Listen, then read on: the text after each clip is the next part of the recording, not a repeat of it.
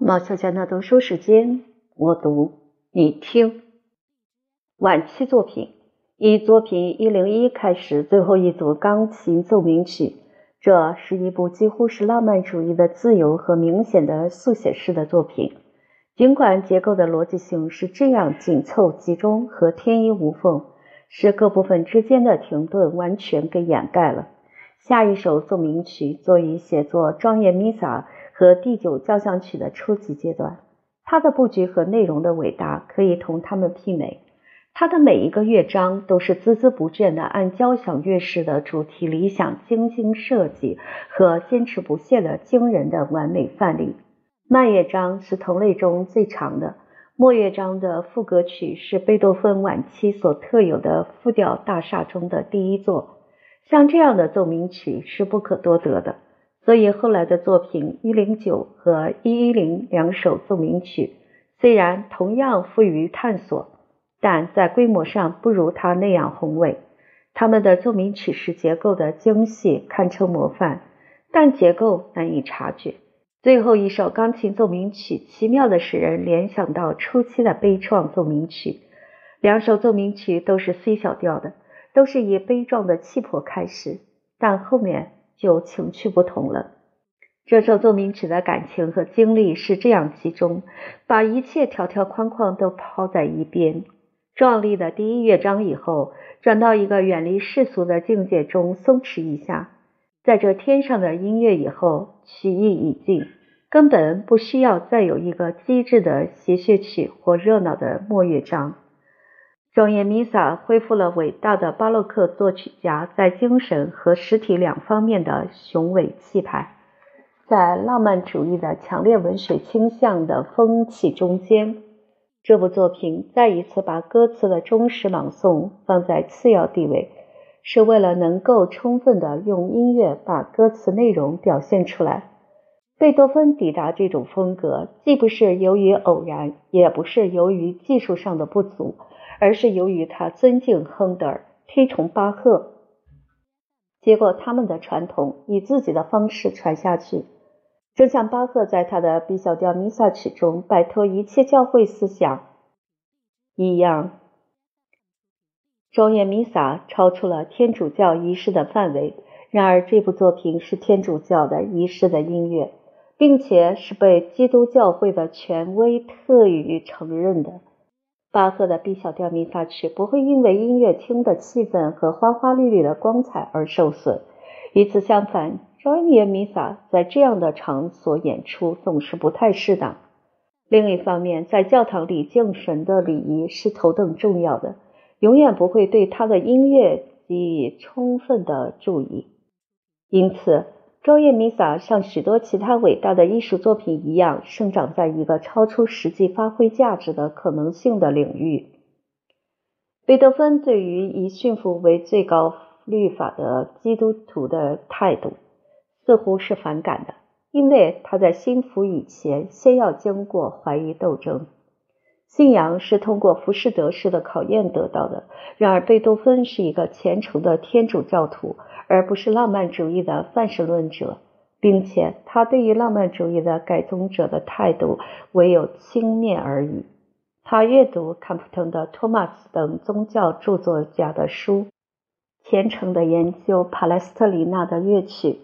侄子的宗教教育引起他的无穷的忧虑，他常常请教教区的神父，好把每一件事情都为他忘恩负义的侄子安排妥当。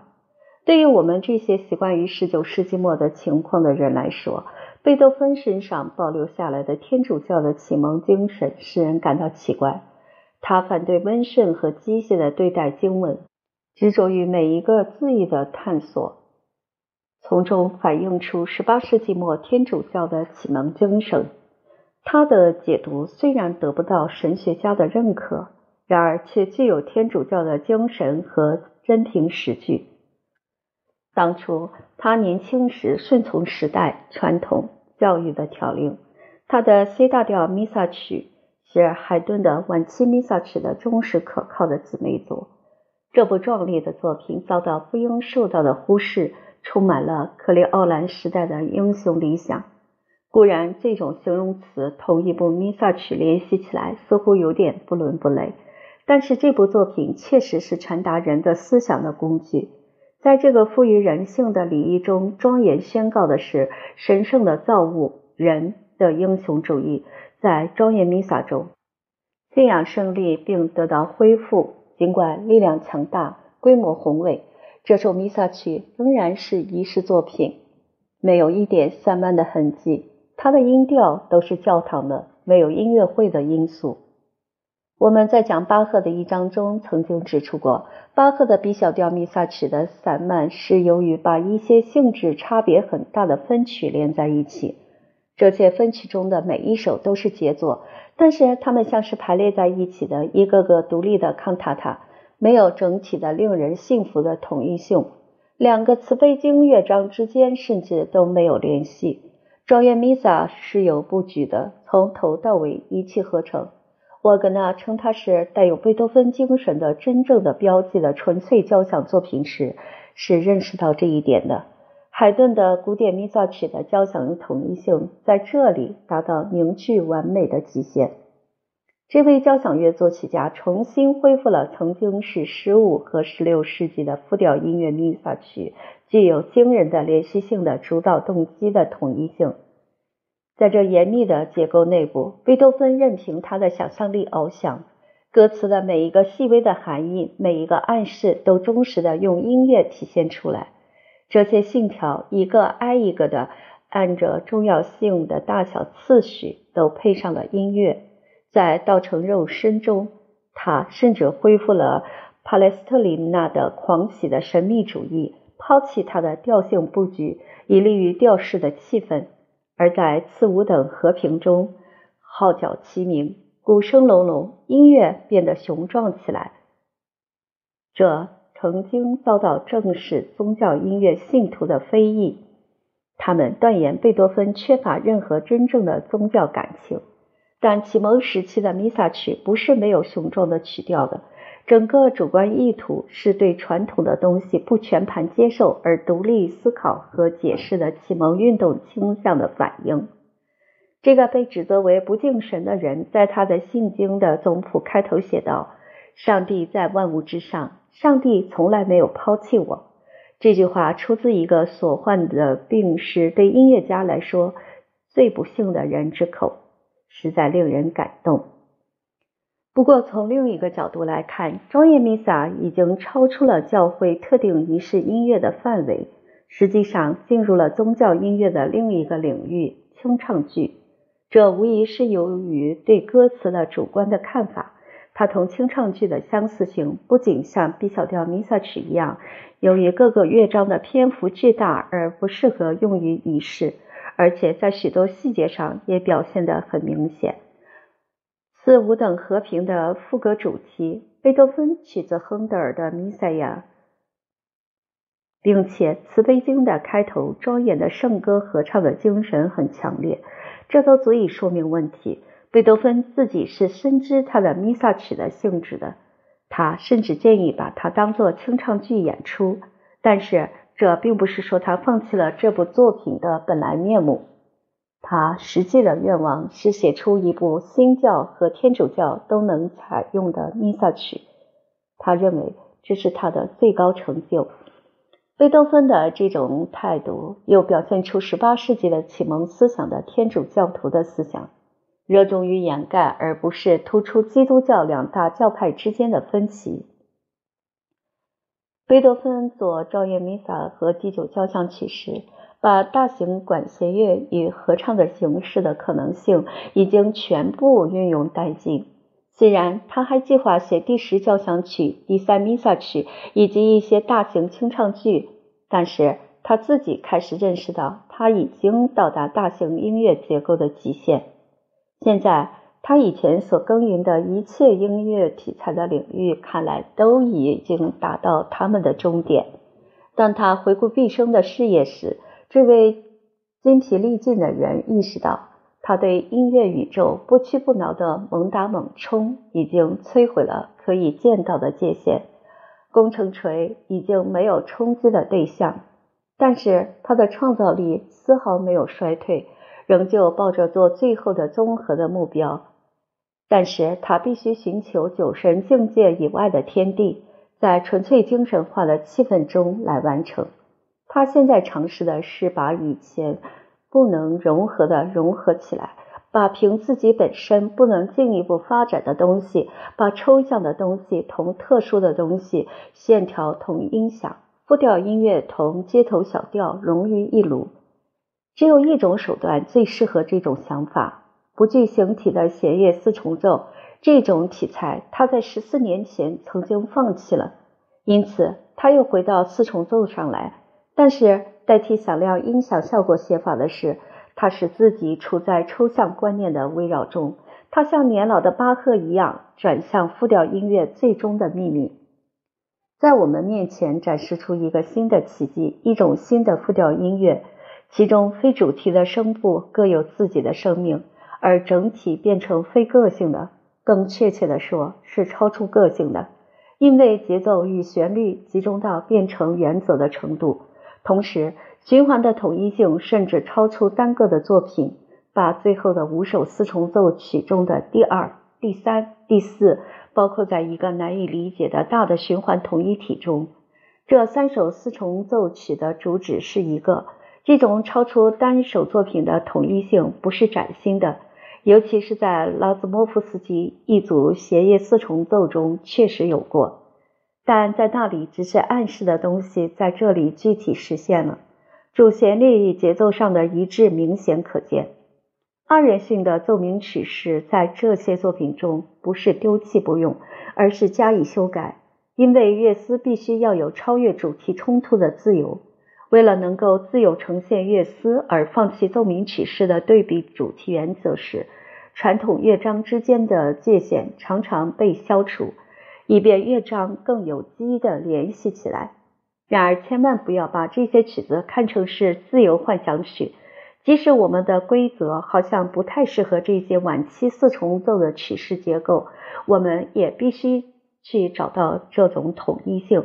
我们确实在这些作品中听到这种统一性，但是眼睛却难以看出。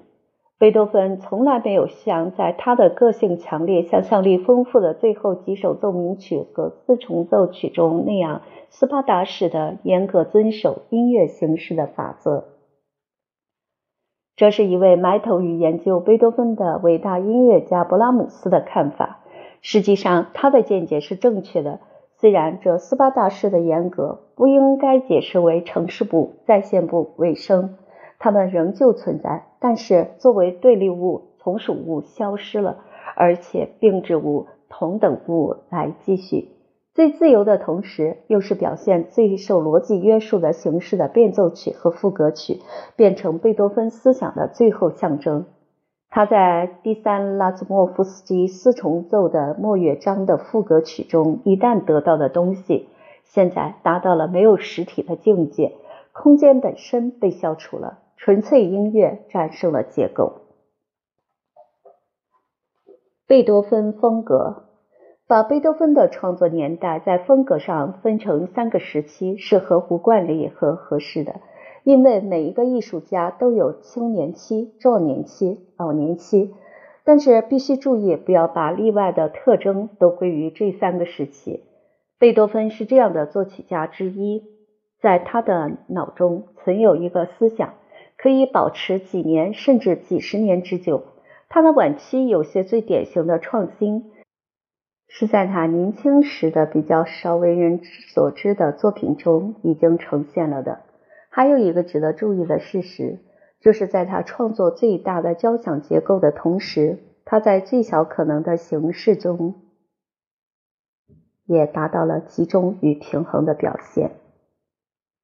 研究贝多芬作曲的意向和过程时，可以从他的草稿簿中得到非常可贵的帮助。这些草稿揭示了所有这三个时期的基本特征及贝多芬所要表达的东西。他绝对不考虑手段和演出者的问题。当技术上的限制变成思想与其实现之间的障碍时，他毫不踌躇，甚至违背普通常识。但是如果认为贝多芬写不好声乐作品，那就错了。因为如果接受违约，他能够充分掌握意大利声乐风格，如两个声乐和管弦乐的戏剧场面，用叹调“不诚实的人啊”和三重唱“颤抖吧，不信神的人，颤抖吧”就是例子。他还是许多优秀歌曲的作者，正像我们也可能说他写不好钢琴曲或其他他心爱的乐器的曲子一样，因为他的奏鸣曲中的某些乐章使我们在演奏上不能胜任。贝多芬的内心听觉听到的东西，他所应写进谱内的东西，他都要求演奏出来，而不管行不行得通。不论是意大利的。或法国的音乐家都不会采取这种态度，因为这种不体谅别人的特点正是德国式的。只有那些不知道音乐创作过程的人才会相信，他的耳聋使他做任何事情都顽固地坚持把他的想法实现。但是恶魔般的狂暴和无视礼貌的专横能够向最温柔的亲密让步。他的慢乐章、升 C 小调奏鸣曲。热情奏鸣曲，皇帝协奏曲中的祈祷般的柔板，尤其是有天使般的颤音的最后一首钢琴奏鸣曲的柔板，是用爱之歌来拥抱我们。接着，他又像在庄严弥撒中的降福经里的小提琴独奏一样，如怨如诉，悲哀动人，直上重霄，激励和安慰我们。一个非常仁慈而温柔的灵魂受了重伤。但仍然热情奔放，这是一颗纯洁而又感情丰富的心。用这样的语调向我们倾诉，除他以外，没有一个人能够从一个极端到另外一个极端而不迷失方向。贝多芬从来没有迷失过，他的基本功使他既不致流于伤感，也不致失之过分。不论多么温柔亲切，他永远是个巨人。他从来不会显得渺小，他用几小节就能像闪电一样照射人的灵魂深处，他能够把最复杂的精神状态绝无仅有的集中反映出来。只要想想锤子键琴奏鸣曲的副歌曲小引子就够了。同时，他的悲欢幽默能够笼罩篇幅庞大的整个乐章。它不是浪漫主义的取舍、悲哀、激情和欢乐，因为每一种精神状态都是反映整个生命的一面镜子。他的狂热有时在动人的朴素情景中消失了，例如在第九交响曲中，它是激励人们像胜利的英雄一样走自己的路的男高音唱的曲调，变成像人们在普拉特能够听到的进行曲。歌声被土耳其音乐、管乐器、三角铁、钹、大鼓伴奏着。紧跟着这生动的场面以后，是一阵合唱的喧哗声。其他音乐家从来没有写出过这样使人头晕目眩、使人陶醉的狂欢场面。贝多芬的主题不仅仅是在头脑中创造出来，然后用熟练的手法形成结构。他们的结构的可能性是内在固有的，尽管可以用足够的技巧处理乐思，但并不是每一个乐思都适合交响的展开。其结果可能很富于艺术性，但是除非全曲的萌芽已经包含在乐思内，否则永远不会成为完美无缺的杰作。要想写交响乐，首先要是一个交响乐作曲家，他必须有交响的乐思，即这种乐思不仅仅能够交响的展开，而且要求交响的展开。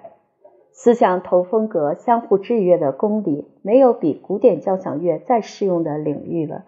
我们关于把作曲看成是一个过程，以创作一个主题开始，然后加以逻辑的展开。古典作曲家，尤其是交响乐作曲家，是按另外一种方式进行创作的。它的主题是最集中的表现，是一切在我们看来好像从它引申出来的东西的能量压缩。但正是在这主题的展开中，才揭示出它的本性。整个音乐文献中最有说服力的、最像奇迹般集中的交响结构，是贝多芬的第五交响曲。它是交响乐理想的实现。这一点是随后强有力的交响乐，一直到像古典交响乐的伟大纪念碑一样的第九交响乐都反驳不倒的。第五交响曲的第一乐章建筑在用两个音写的四个音符构成的主题上，这无疑是音乐主题的最小限度。这里乐队的敲打声像命运，像不可抗拒的力量支配着我们。他们的进行没有松劲儿的时候，主题发展的无情的逻辑被双簧管奏出的如怨如诉的小宣叙调所打断。这只是使我们再一次陷入迅速的骚动中。这场混乱直到乐章末尾才停息下来。这时，只有在我们已经听完整个乐章以后，我们才明白主题的意义。因为现在我们才知道，它不是一个题词，而是精髓和整个乐章的总结。第九交响曲的协谑曲有同样高度集中的特点，其中用三个音符形成主要动机。乐思的萌芽如此简练，竟会引出这样洋洋大观的交响乐章，真是令人难以置信。它要求不容我们有瞬间疏忽地盯着乐思。因为它们不仅仅是出发点，而且是本质，是支配乐章本身的力量。它的交响发展所形成的恶魔式的狂乱，使某些敏感的同代人感到惊恐。像卡尔玛利亚·冯·韦伯这样杰出的音乐家，听到第七交响曲的澎湃汹涌的奔流，都觉得是在听疯人的作品。贝多芬像所有的维也纳作曲家一样，喜好变奏曲。它可以给想象力以广阔的天地，同时又把它约束在围绕着一个书轴主题的范围内。变奏的原则在古典主义鼎盛期获得重要意义。在这以前，变奏曲不显眼的只出现在舞蹈组曲和西游曲中。变奏套曲作为一种音乐形式，是从古典前期的转折点开始的。所以在那一时期的类似《西游曲》的作品中，发现他们是不足为怪的。莫扎特写了许多这一类的早期作品，但是变奏曲也出现在奏鸣曲和交响乐的个别乐章中。实际上，这些作品仍然未逃出《西游曲》的窠臼。这只要举莫扎特的著名的 A 大调钢琴奏鸣曲就可见一斑。古典主义的鼎盛期，变奏曲从仅仅是给特定的主题做游戏般的变形，发展成所谓性格变奏曲。特别喜爱变奏技术的海顿，把性格变奏曲发展到可以同奏鸣曲相匹敌。一支单纯的旋律从各种角度呈现，通常以精巧的尾声结束。贝多芬在第五交响曲内忠实地遵循海顿的教导。但是后来，他的变奏曲扩大规模，获得甚至变奏艺术大师海顿都不知道的结构的统一性。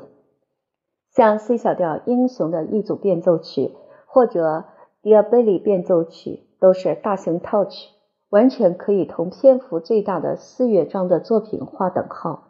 实际上，它们包含了传统奏鸣曲的一切因素，用副歌曲当作中曲来完成。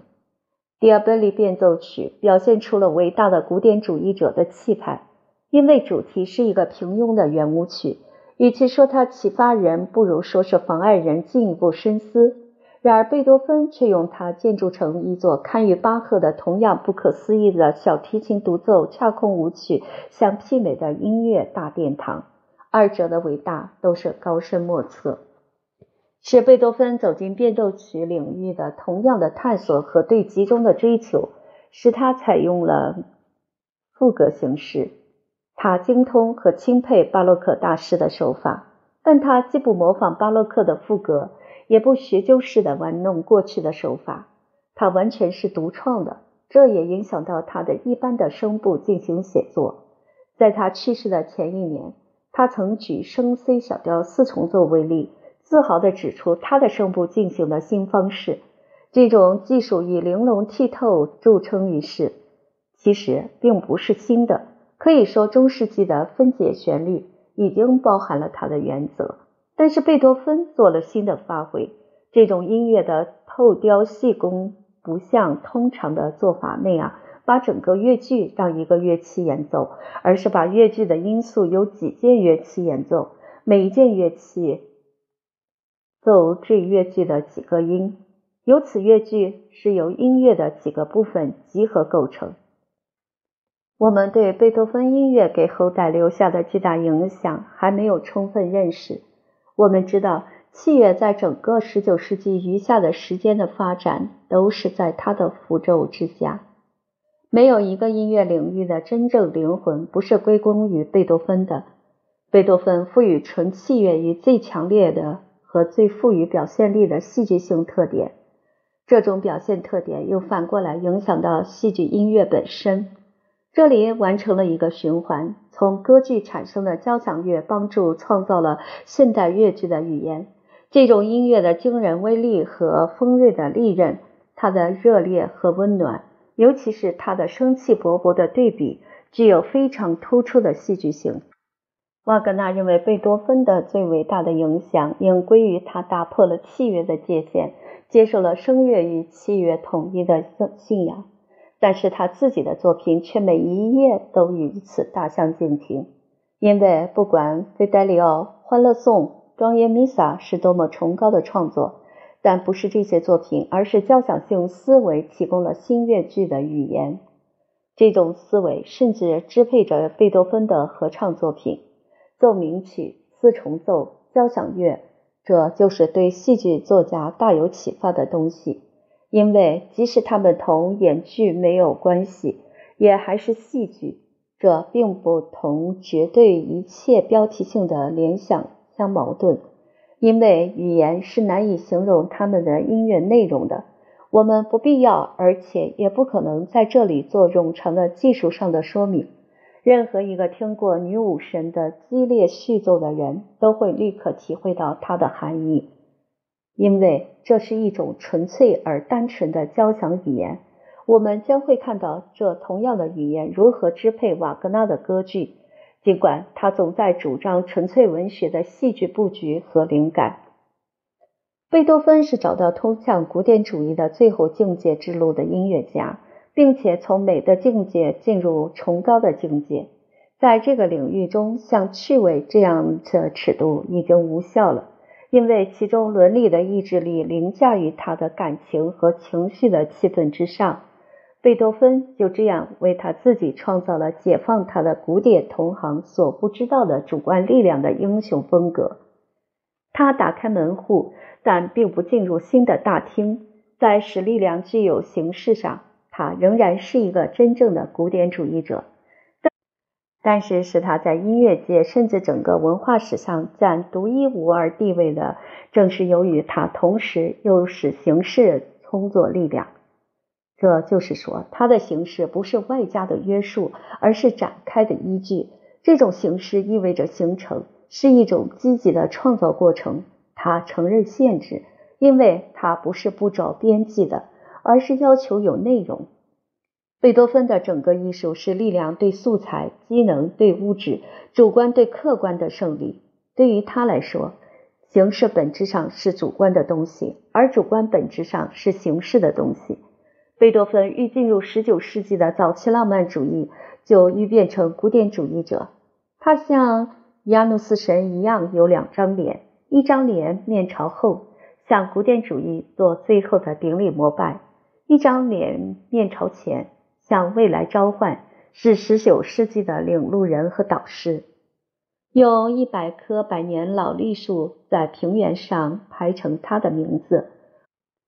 或者另一座如马恰列湖的圣保罗维奥巨像那样大的他的雕像，